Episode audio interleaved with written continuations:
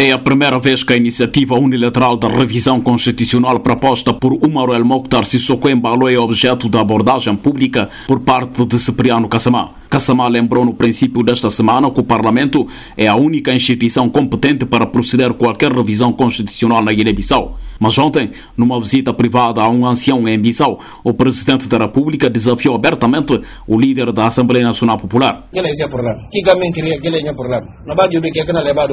Em análise a uma eventual ruptura entre o Presidente da República e o do Parlamento sobre o processo da revisão constitucional, falamos com o jurista e analista político Leslie Monteiro. A Assembleia Nacional Popular é o órgão supremo em matéria da legislação e nesta temática tem a competência absoluta. Em nenhuma parte da nossa Constituição vamos encontrar essas competências atribuídas ao Presidente da República. Aliás, a participação do Presidente neste processo é de um fiscalizador, um árbitro. Depois de todo o processo, depois de todo o trabalho da revisão feita pela Assembleia Nacional Popular, a lei é submetida ao Presidente da República para efeito da apreciação e ele pode promulgar ou vetar a lei da revisão constitucional, segundo o artigo 69, número 2.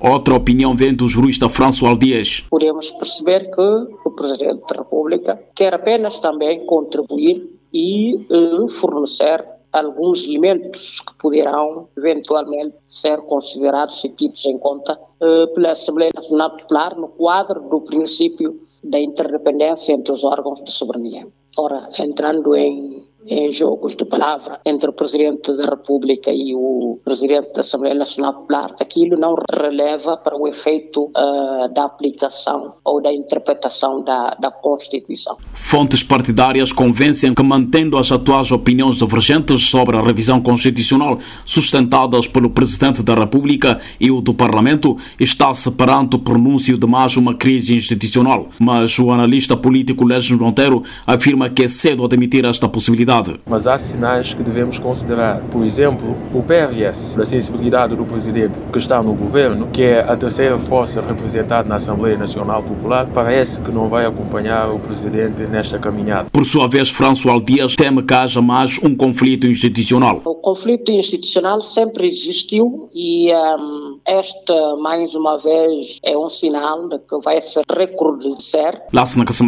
para a Voz América.